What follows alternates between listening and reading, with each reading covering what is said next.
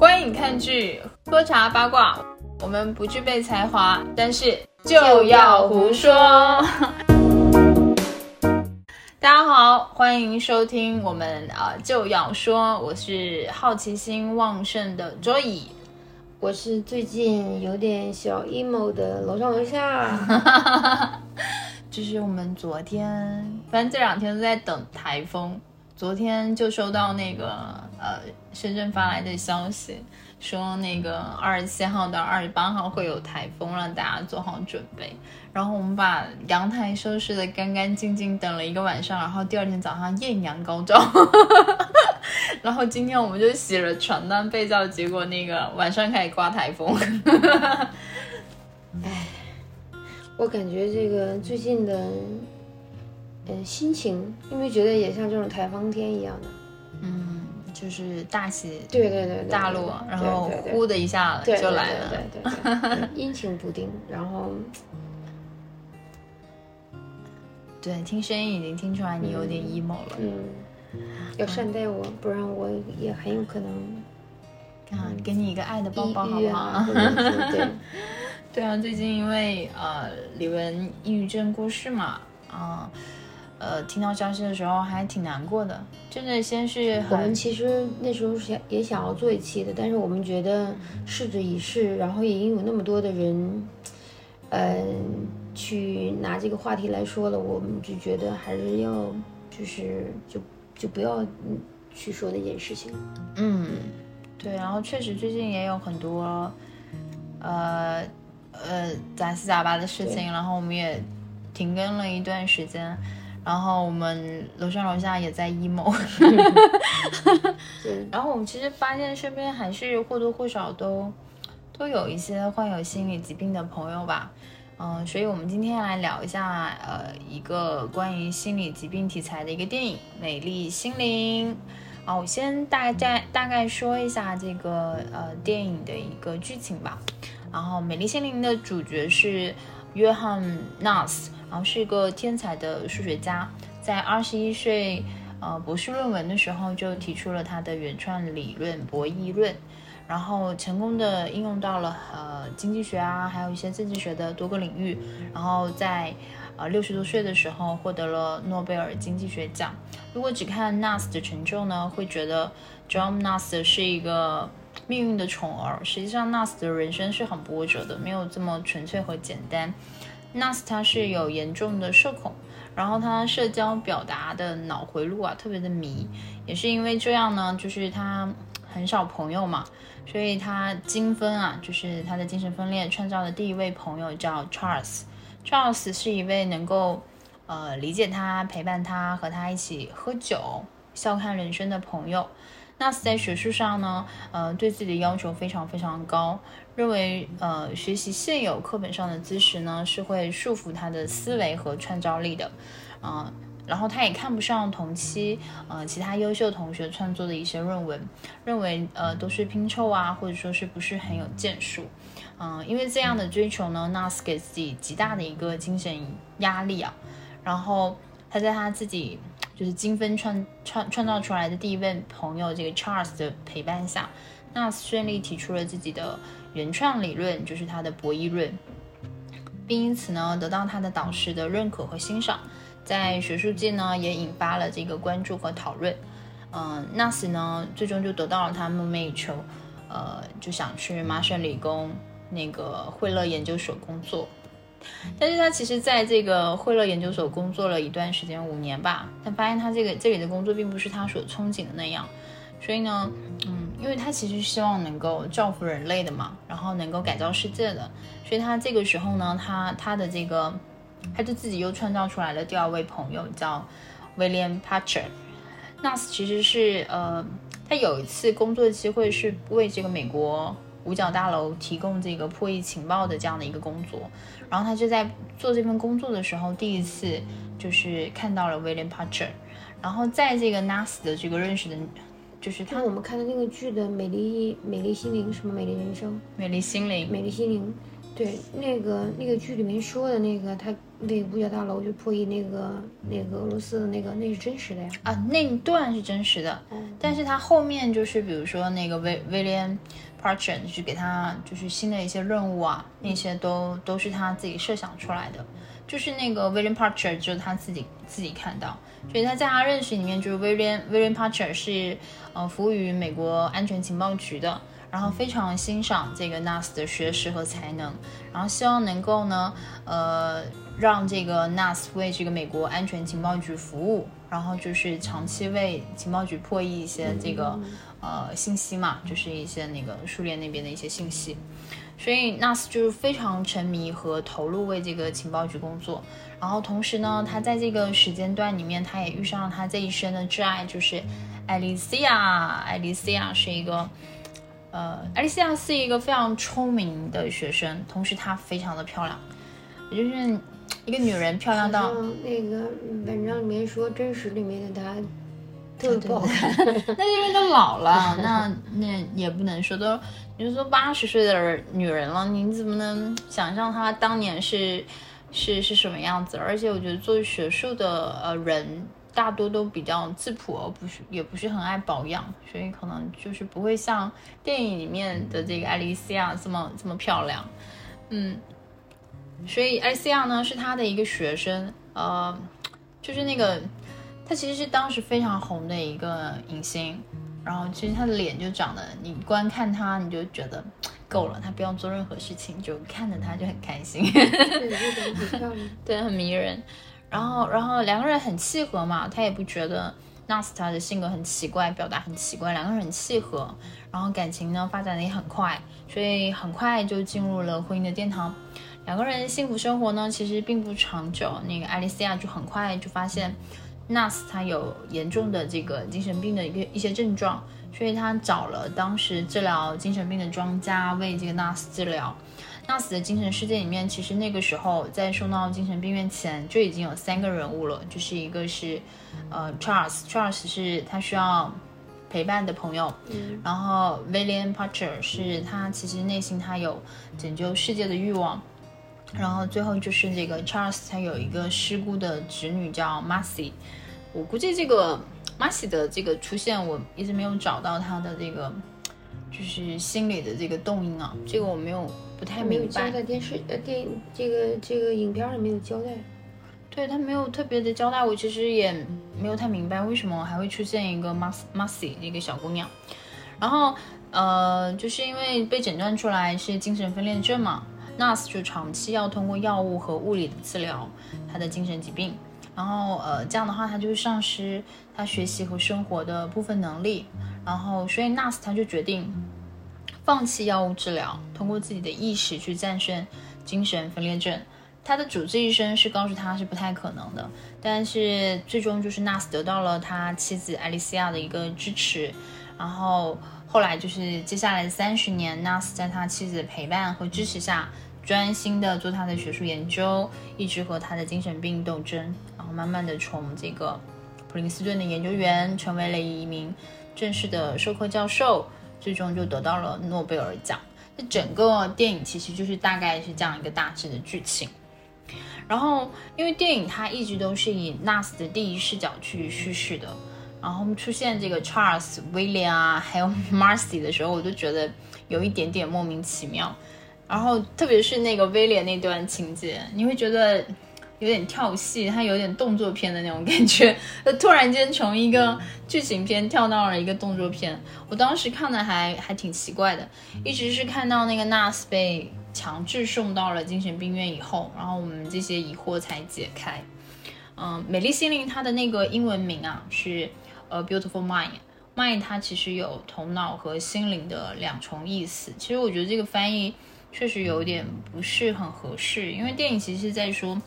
，Nas 从这个疯疯疯癫癫的这个状态下，他通过他自己的坚强的意志，然后呃控制住了他，就压抑住，就压压抑住他这一些疯狂的一些想法嘛。所以我觉得可能翻译成美丽的大脑，或者说是那个丰富大脑，我觉得可能会更对对对，就是可能讲那个美丽的大脑啊，或者说是美丽的自信啊。嗯，会合适一点点啦，合适一点点了。因为我们刚刚有讲到那个，呃，Nas 在帮这个美国情报解密的这个剧情啊，就是还蛮蛮动作片的嘛，可能是那个年代吧。然后因为可能是二战这样的一个背景，所以那时候的一些做学术的呀，然后都觉得自己会有一些历史的使命，比如说那时候有爱因斯坦啊，他其实多多少少也参与到战争中去，然后其实也算是间接引发了第二次世界大战嘛，就是因为原弹的，就是他的按照他的理论去创造出来的嘛，其实多多少少都有一点点。嗯，伟大的科学家好像因为因为他们的智商可能真的是高于人，就我们普通人，嗯，然后运运转的速度啊，嗯，他们想的东西可能跟我们不一样，然后大部分最后都会是，你看，其实爱因斯坦呢，他也，你看他的一一些就是生活呀，干嘛看他的一些剧啊，包括他的人物传啊，你也会觉得，感觉他也。不是正常人的那种，就是脑子可能也有点问题的那种，对。然后包括牛牛顿的晚晚年，然后也是精神那个失常的。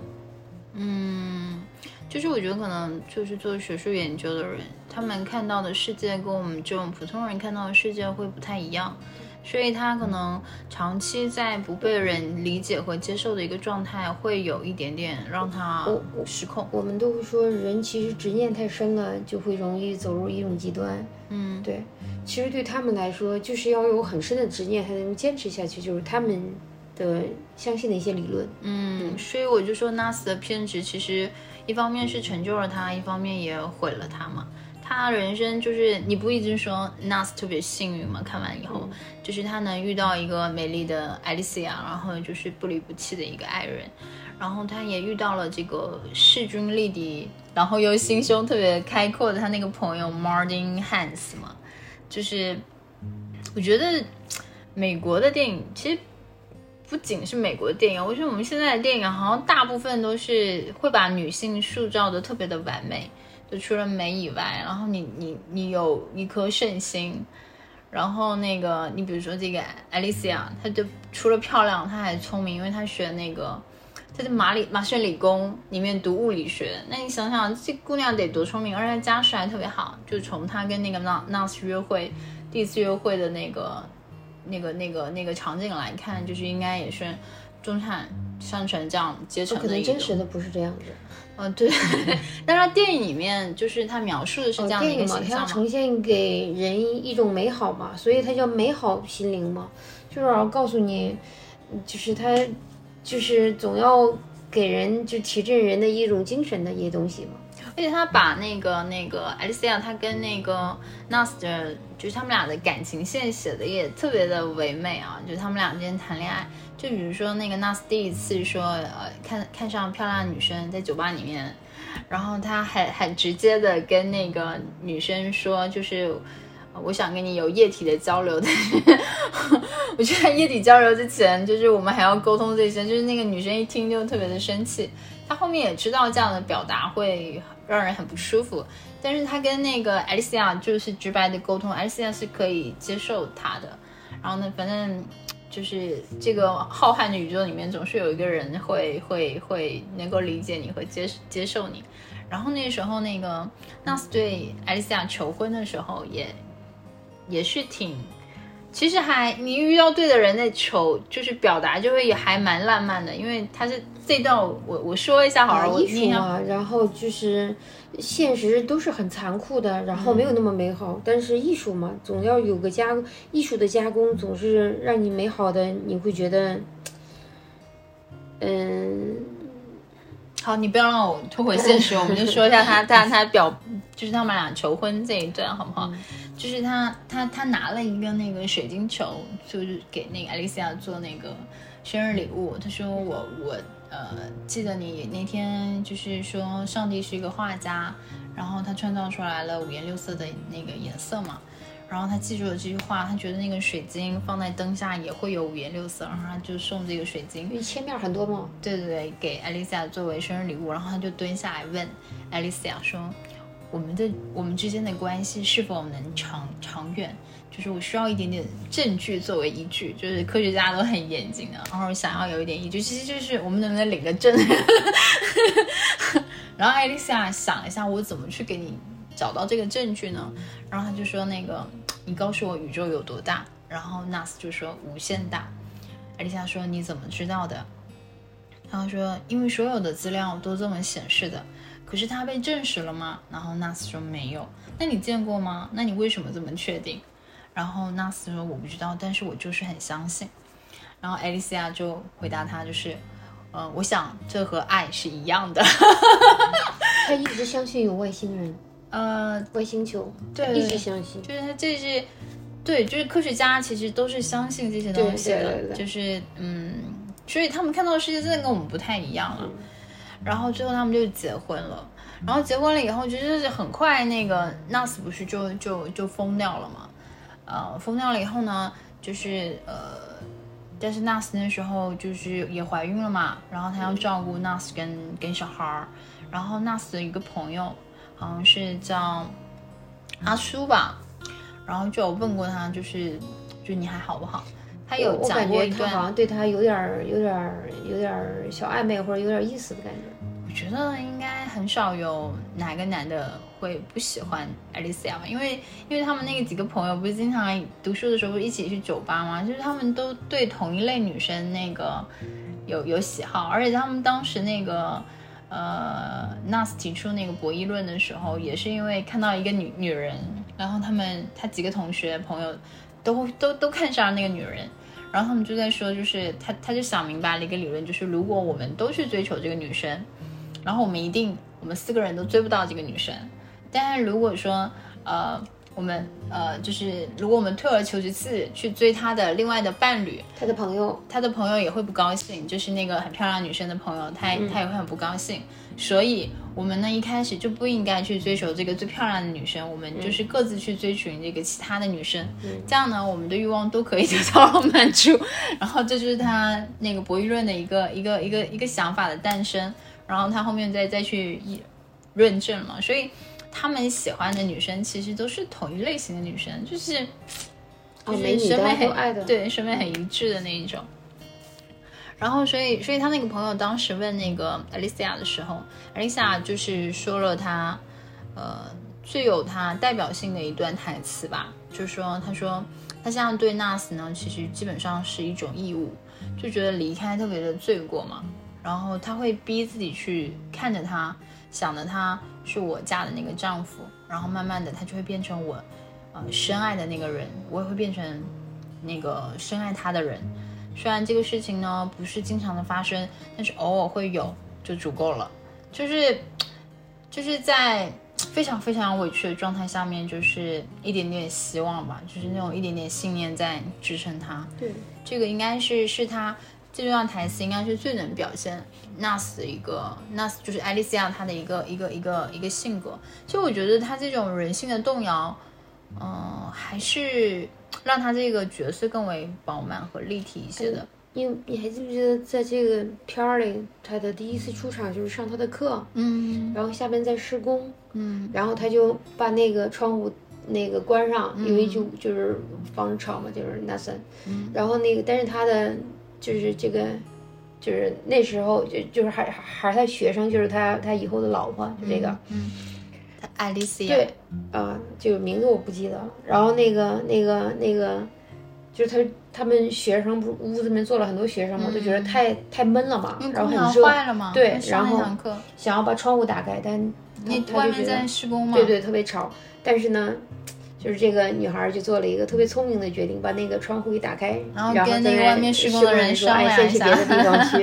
对，如果不是一个漂亮的姑娘，底下施工的人应该不会理这个事情。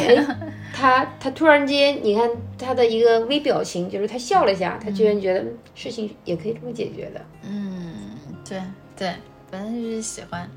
而且我觉得这个，嗯，艾丽西亚就是 Nas 这个妻子，艾丽西亚写的很完美。她其实跟现实里面，我不是说长相啊，就是说她整个人设来说是比较接近的，就是无限的付出和给予的这样的一个角色。然后那个，嗯，我觉得你之前有一个比喻还挺挺吻合的，虽然我也觉得挺挺挺好玩，就说女人的爱呀、就是像精子跟卵子一样，因为卵子其实是比精子大一个二十倍，然后就是一个精子搭一个卵子，你就只是给它一个小小的精子，它就可以给你创造出来一个世界。然后女人其实也是这样子，其实你看我们身边遇到很多的朋友，但是人家很幸福哈。嗯那个老公天天很忙，然后或者你看他也会去抱怨，但是更多的，就比如我们以前就是店对门的姐姐，嗯好像老公一个月就给钱生活费，但是他们家吃的所有的他就不管了嘛。嗯。你看他任劳任怨的，我觉得女人真的是很了不起。嗯，就是就是因为当时的一个爱，一个承诺，对，然后他就为为了生那孩子啊，对。对照顾了他三十年，嗯，就我觉得其实是挺伟大的，就是他其实中间他是有一个动摇，他想要离开他，但他最后他还是回到他身边了。对，就是我觉得这一刻人人人性的动摇是是需要的，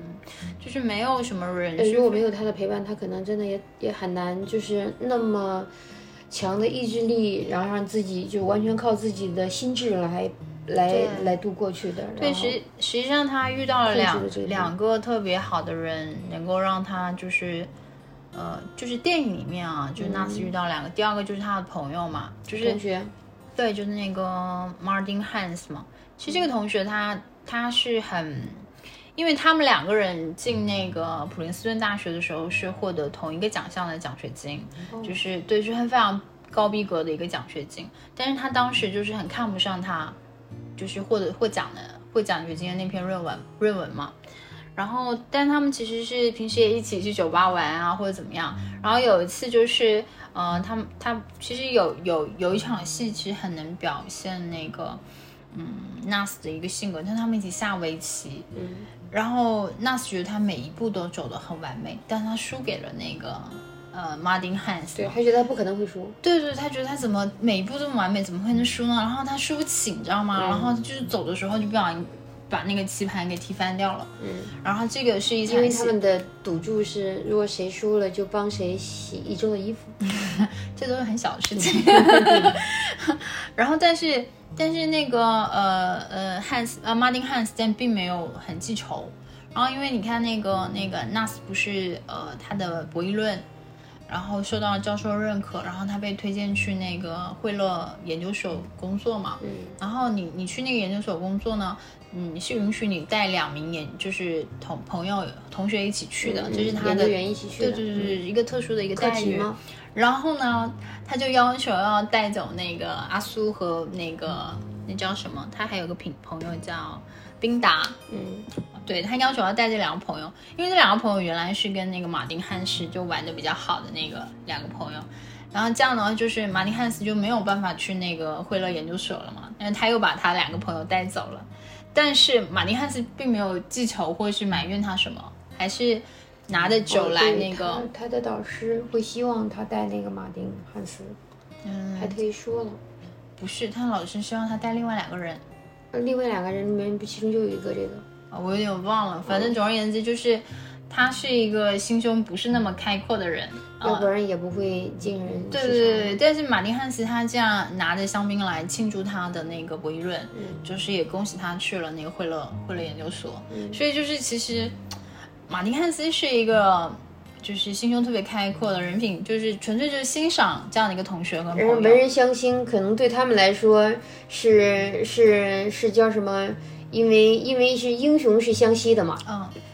对。然后，所以那个纳斯后面不是因为呃精神分裂很严重嘛，嗯然后他也没有办法继续在惠勒研究所里面工作。然后呃，艾艾艾丽西亚其实就他妻子，其实希望他能够回到那个普林斯顿，因为觉得这个环境他比较熟悉，那他有助于他的病情的恢复。然后，所以纳斯就去找了那个呃马丁汉斯，汉斯那时候已经是那个普林斯顿的一个系主任了。然后他就谈，他说我能不能数学系的。对我能不能在呃普林斯顿的那个呃图书馆里面学习，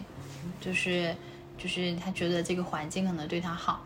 然后，但汉汉斯其实是很大方的，就答应了。即便他后面在学校还是发生了一些行为的异常啊，闹了一些不是很愉快的，但他最后还是给了他机会，让他在这个学校待了下来，然后成为了一个研究员。最后才他才慢慢的就是通过他自己个人的意识恢复成功了，才才能成为一个正式的一个教授授课的一个教授。所以这所有的一切都是。嗯，Martin Hans 愿意愿意接纳他和就是包容他，就是相信他是一个非常优秀的一个一个科学家，就数学家，就是就是他的妻子给了他无限的爱，然后他的朋友给了他第二次生生命的机会嘛，生活重重新开始一个机会嘛，所以就是这样看来，他真的是还蛮幸运的。但是不得不说，他他本质是知道自己在追求追求什么的。因为他其实非常沉迷于他的这个学术，他其实，在好多领域里面都有建树，在数学上面一直不停的钻研，对，就是他有他自己就是命运的使命，对。其实我看完影片以后有在思考，就是究竟什么样的人生是值得追寻的人生，就是你觉得？我觉得不设限的人生就是你需要去去去去追寻的人生。然后我们 太多的时候，嗯，别人给我们设，就是父母给我们设了限制，然后领导给我们设了限制，这个社会给我们设了限制，周围的朋友给我们设了限制，老师给我们设了限制。嗯。然后我们自己因为周围的这种嘈杂的声音，然后我们也就会判定了我们自己，然后这样这样这样。其实我觉得。嗯，就是去去去看重太看重结果吧，但他就是精神失常，也就是因为太看重结果了。嗯嗯嗯，所以我觉得，什么叫成功呢？我觉得其实你开心的，嗯，活过这一生。但是我们因为就注定了，我们也是小人物，也不可能，就是就是就我说的，我们不是人才，对吧？我们就是一。平平的小老百姓，所以我觉得就是就让自己想办法，嗯，多给自己找点乐子啊，让自己开心一点。然后这世道每个人都苦哈哈的活着，所以也没有什么可抱怨的。对，也不用想着我要怎么样怎么样怎么样怎么样的。我觉得就是你做一件事情。嗯，就拿我们自身来说吧，嗯，对啊，说是就我当然也希望能够做起来啊，然后比如哎我发财了，就是怎么怎么着的。但是如果说你要奔着这个，然后我每天我没看到我涨几个粉，嗯，然后干嘛的，那真的我们也很快就会失眠，就会抑郁，就会真的是你会你你会睡不着，你会吃不下的。但是，嗯，如果你只是。嗯，你你你不要看重这些东西，你只是就是哎，我今天看了一句，或者我今天听到一句话，嗯，然后我今天就突然之间就是想到的，哎，一种态度，嗯，然后我想要分享，我想要说一下，嗯，我觉得就说了，嗯，但是我今天听了一句话，我觉得特别好，说实话，天塌不下来，所以我觉得，嗯，胡说其实挺好的。你看，点一下我们的那个账号的名字是吗？是是是是，真是这样子的。就是我在洗，就是刚刚就是我在洗澡的时候，啊，我真的那一刻就我在听这个的时候，我觉得，对呀，就是人其实太害怕某一些东西了，就是你给设定的一个结果，所以就是你你的你的紧张度过头了。就是你，你太认真、太严肃的去想要干嘛干嘛干嘛的，反而真的是，嗯，则欲速则不达吧。嗯嗯，我其实是是是有想一些东西，就是因为他这个电影呢，比如说纳斯他在后半生的时候，他精分了以后嘛，他其实基本上是通过他呃妻子可能说是劳动啊，然后去获得一些钱财去去呃。让他生活，还有包括小孩的一些生活，因为他做研究员，或者说呃，他在学校里面做助教，收入应该是非常微薄的，而且而且前期的话，他可能就是根本就没有收入，他只是说能够去普林斯顿学校那个图书馆里面去去读书，会合作研究，然后然后这个，嗯，就是他在去想要去做这件事情的时候，他完全就就电影里面其实也没有没有着重去讲这个。呃，物质层面的东西，对，就是就是他的收入很很很微薄，但是他也在维系上嘛，去照顾他。呃，对啊，就是没有说这个东西嘛。你你那时候觉得就是你看着他的就是晚年的那种狼狈，包括他每天的时候，到他从不去精神病院，他去呃普林斯顿大学，每天每天去图书馆的时候，他太太给他拿的那个那个那个三明治啊，嗯，就是一块三明治给他切开，就每天他就带那个去去。那是他的，就每天的，呃，对对对对对对对对对对，就一天就吃那个，然后就吃一块儿，然后你就能看得出来，应该是生活不是很宽裕。嗯，对，就是包括后来的时候，请他那个谁去请他去喝茶嘛，他哦，我好多年都没有来过了。然后你看他还是在，就是他证明他生病完了之后，他其实经济条件是不好的，他就再也没有喝过茶了。那个是需要社交的一个场场所，他去那个那个空间，应该是他们的一个咖啡厅或者是一个茶茶厅嘛，就是一个社交的场所，就是他是不被那里的学生还有那里的老师一开始嘛不是很能接纳，因为觉得他是个呃疯子嘛，他走路因为金风的话到一定程度他的呃形体是会有影响的，所以呃学生也会嘲笑他，然后经常会会呃。反正就是讥笑吧，然后去逗他那样子，但是他也不去不去 care 这件事情。我其实想说，你当时看完电影了以后，觉得，呃，如果这个事情发生在中国，中国人会想的，哎呀，要怎么怎么生活？但是就是人根本就没把这件事情就放在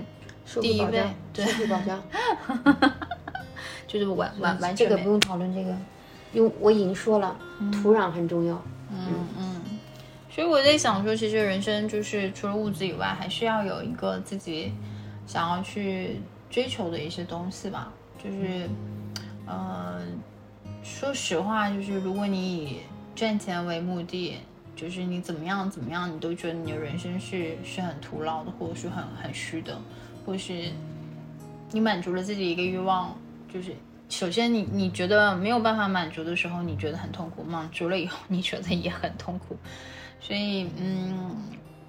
我这这两天啊，因为看完那个电影，然后我自己坐在这边也想喝茶的时候，我也想一些。我我我最近在想说，就是当不知道自己人生能追求什么的时候，虽然我以前觉得我可以改，年轻的时候不懂事的时候，觉得自己可以改变全世界，就是你你你可以成为全世界，就是那种少年少年感特别强的那种思维。但我现在已经能接受自己是一个普通人，然后，然后我就觉得，以前一直听很多人说要，就是活在当下嘛，就是我以前觉得活在当下就是一句话，就是我我现在开始慢慢理解活在当下到底是什么，就是。你在吃饭的时候，你可以感受到你你吃了几分饱，你把你自己的心机静下来了，嗯，然后你感受，你可以咀嚼食物的时候，感觉到每口食物的那个那个味道。就是我我说实话，我以前吃东西真的很喜欢的是食物填充胃那种满满的感觉。我我我实际上是没有去在意这个吃饭的过程，而且感受自己。就是你会感受到胃的这种这种变化。好饿，你不要说了。就是好饿，这是这是真的啊。然后就是我，就就是我们如果想活在未来的话，就是焦虑嘛。那我那我会担心，呃，比如说我们没有结婚，没有小孩，那我老了以后怎么办？就是这是未来可能要担心的事情。那如果我一直考虑这个东西，那我要焦虑的就是这些事情。那如果活在过去，其实我每天都有。就是都有每个过去，然后可能，呃，和人和人接触啊，然后会有一些，呃，啊，言多必失啊，就可能说错话或做错事这些东西，你就你也都会去纠结，这可能是过去的一些事情。那我觉得活在当下的时候，就是我每天醒来，我在想我今天要做什么，我会我会开心，然后或者说我我有什么东西可以做，我就做完做完这些东西都可以让自己满足。对，就是做一些呃重要不紧急的事情吧。就是这可能是我看完这部电影，嗯，比较大的一个收获吧。那个日本的，就是很出名的那个，嗯，企业家，就是就是稻田，稻田和夫吗？还是稻田？稻盛和夫。哦，对，人已经去世了。但是我觉得他他说过一个，就是就是出过一本书嘛，他觉得你的你的就是你的。嗯，生活不好或者你的你的不幸来源于，其实就是你自己的心态。我觉得这个其实是挺对的，就是就是你会去想一想的时候，你就觉得好像的确是这样。嗯，而且我觉得朋友跟爱人啊，本身就是因为你而吸引来的。你是什么样的人，然后你就会去吸引呃什么样的爱人和什么样的朋友。但是我们现在的社会有一个问题啊，就是。特别是中国人的，呃，就不是老子的思想还是儒家的思想，就是，就是你在社会里面或在职场里面，你要学会隐藏自己的想法和不去表达自己真实的想法，而就是包裹自己。但是我觉得这种生活状态久了，是不是在现实自己的生活里面，你也不知道你自己是谁，然后你可能就错失了这种遇到真的爱人和真的朋友的可能性。然后你一个人生，你都会觉得很不是滋味，就是你没有觉得你真的在生生活。土壤，我只是说土壤，我只是说这个事情，这个电影让我有一些想法嘛。嗯。然后包包括这个电影，我后面不是去看了那个豆瓣有个影评嘛，有个非常，嗯，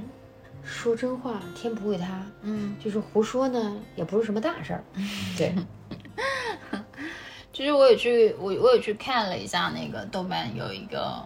呃，还蛮不错的一个评论的。然后我觉得这个评论可以可以拎出来跟大家分享一下嘛。就是他也是一个呃普林斯顿数学系的一个学生，就是他是亲眼见过这个 Nast，就是他在这个学校里面见过 John Nast，那时候他应该是八十岁。然后现实生活里面的呃 John Nast 和他的妻子呢？就是并没有那么养眼，然后那个 Nas 是一个瘦瘦的老头，然后他太他的他的太太呢，可能就胖胖的，然后呃就是很普通，看起来也不是那么关系好，就是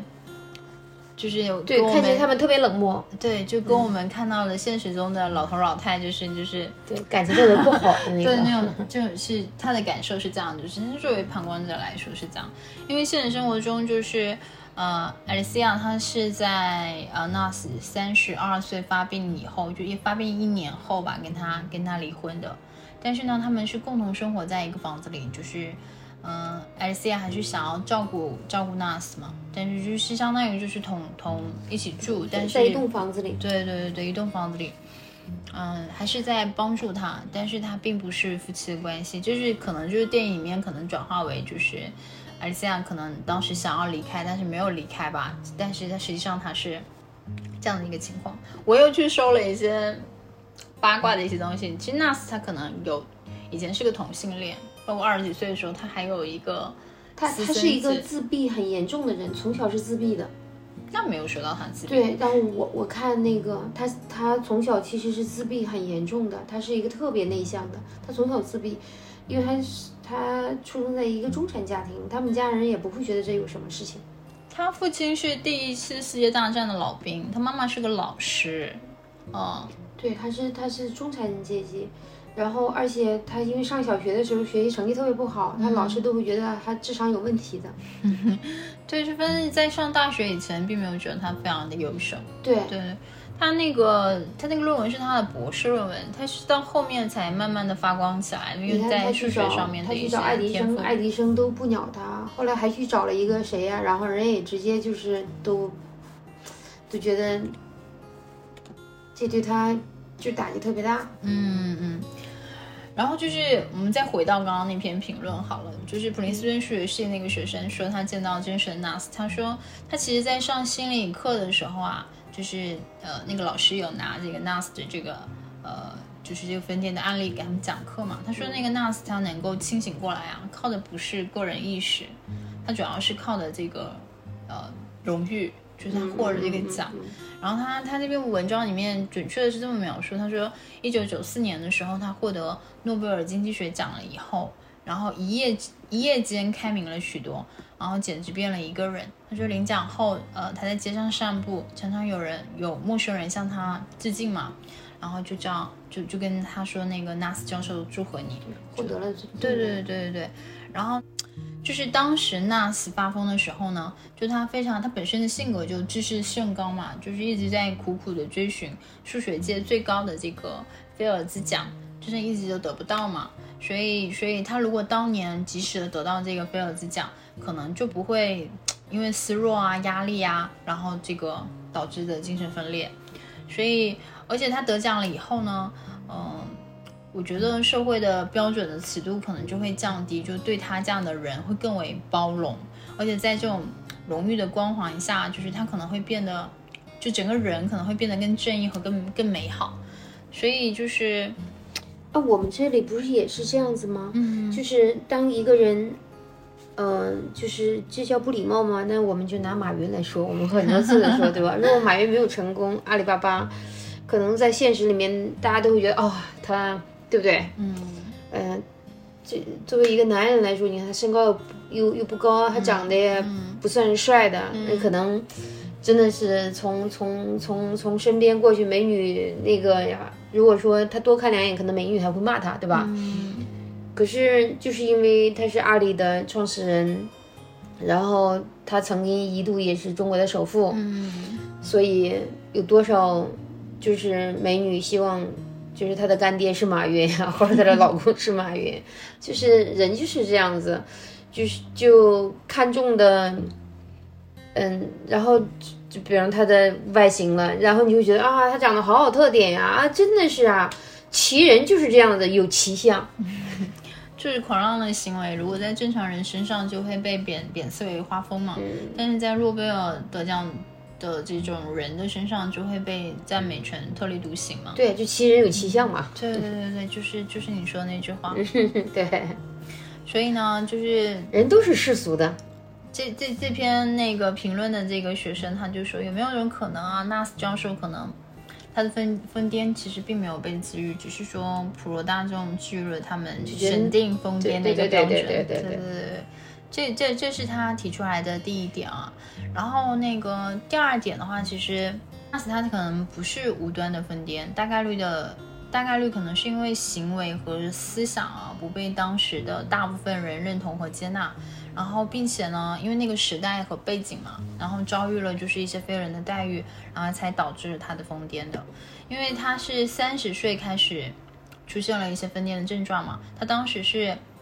三十二岁吧。三十岁的时候，他是有突然声称共产主义和反共产主义是一伙的，然后觉得他们全部是阴谋家，然后他称这个，呃，艾森威尔、艾森艾艾森豪威尔还有这个梵蒂冈的教皇对他没有丝毫的同同情，然后中东的动乱让他感到深感不安，嗯，他打这个匿匿名电话给他的亲友说世界末日要来了，他这些想法就是看起来好像不是很理性，但他后面都发生了，这是真的。嗯，所以他当时就是他很焦虑嘛，他向当地的政府求救，然后希望放弃这个美国国籍，他想要逃逃到这个日内日内瓦去，然后他觉得这座城市对难民特别的友好，嗯，但是呢，当时呢，反正他就被遣遣遣返回国嘛。嗯，并且呢，他当时前往回国的时候，送到了一艘船上，就是像奴隶一样被被链条锁住，就是因为这一系列的东西，然后导致了他现在后面疯掉了嘛。然后，然后他这个就是这个普林斯顿这个学生，就是他他这个评论里面写了一段话，我觉得还让我蛮有冲冲冲击的。他说。如果疯子不仅仅是疯子，而是那些揭露这个社会根本弊病的智者，他们只能被送上愚人船，呃，顺水飘向不可知的远方。古老的河流赋予渔人船神秘性，疯子被神圣化的隔离起来，作为社会制度的祭品，杀一儆百。然后我我当时不也就是这样子吗？所以，我有被对。我有被惊醒到，我有我有被惊醒到，就是他可能当时只是提了一些比较呃超前的一些想法和预见性的一些东西，就是因为他们的思维的严谨性，然后他看社会啊，还有一些人类的行为可能就会更不一样，但是不被认识认同嘛，所以才会导致了被不太好的待遇，然后才会疯掉的。现实不是也是这样吗？然后生病啊，嗯嗯、精神出现了怎么着，送到精神病院强制性嘛，都是这样的，现在还是这样嘛，对不对？嗯。然后你不要，呃，太多就是就是，嗯，不合众的言论吧。嗯，然后不然你就是你就是格格不入的嘛，你就是你就是要进进精神病院的嘛。嗯，其实电影里面纳斯的儿子是就是成功的从哈佛毕业了嘛。现在 现实生活中，纳斯的儿子他他其实是遗传了他的基因的，就是呃金分他是会遗传的，所以呢但是他没有什么成就，他儿子哈。对，然后因为这个学生就普林斯顿写这篇评论，这个学生在他们的图书馆里面就天天都看到他的儿子在那里疯疯癫癫的，啊、对，就是并没有呃有学术的一些成就，就是每天疯疯着的，就是这样。所以现实还是挺冷冷的拍打的 脸，但普林他就是他在他的描述下，那个普林斯顿学校是一个真的是所以你觉得人生什么样子？谁的人生是美好的呢？就是当你能看到的美好，其实我相信都是被修饰了。嗯对，嗯是啊，是啊所以你慢慢的你就不会，你就不会去憧憬那些所谓的就是你能看到的那些光鲜呀，呃，那些美好啊。但是那些美好呢，就是你看的那，就像就是一一个片儿也好，一个剧也好，或者你就是那一刻当下，它的确是会让你觉得陶醉，会觉得嗯，那一刻会心动。但是理性会告诉你，嗯，那是被粉饰的。对，所以我就是看完那部电影，再看完这篇评论，我的感受和想法会有很大的一个差距。那我可能看完那部电影，就是在思考的是自己臆想的人生。所以我所以看看完看完了之后，什么事情都不要去往深的去想，想的多的话，你真的就会失眠，你真的就会抑郁了。嗯，然后但是看完他这个这篇评论以后，我就觉得，呃，一个人人生那么长啊，然后因为毕竟发生那么多事情，然后你可以，呃创作，就如果说是写本小说或写一个写一部电影的这个剧本的话，你可以创作的点其实有很多，嗯，但是我们都愿意去相信更美好的事情，对。嗯就是他的这篇评论呢，就是带我们思考了更远，然后就关于真实的 NAS 呢，就是我们现在也很难去探寻，也无从知晓。就是我们也看那么多网上说他是这样那样那样，又同性恋啊，又又这样这样，但真的是希望世界开阔包容，然后乾坤朗朗吧。嗯，嗯，我们这一期视频不是视频，我们这期节目就到这里喽。好的，好，拜拜。拜拜。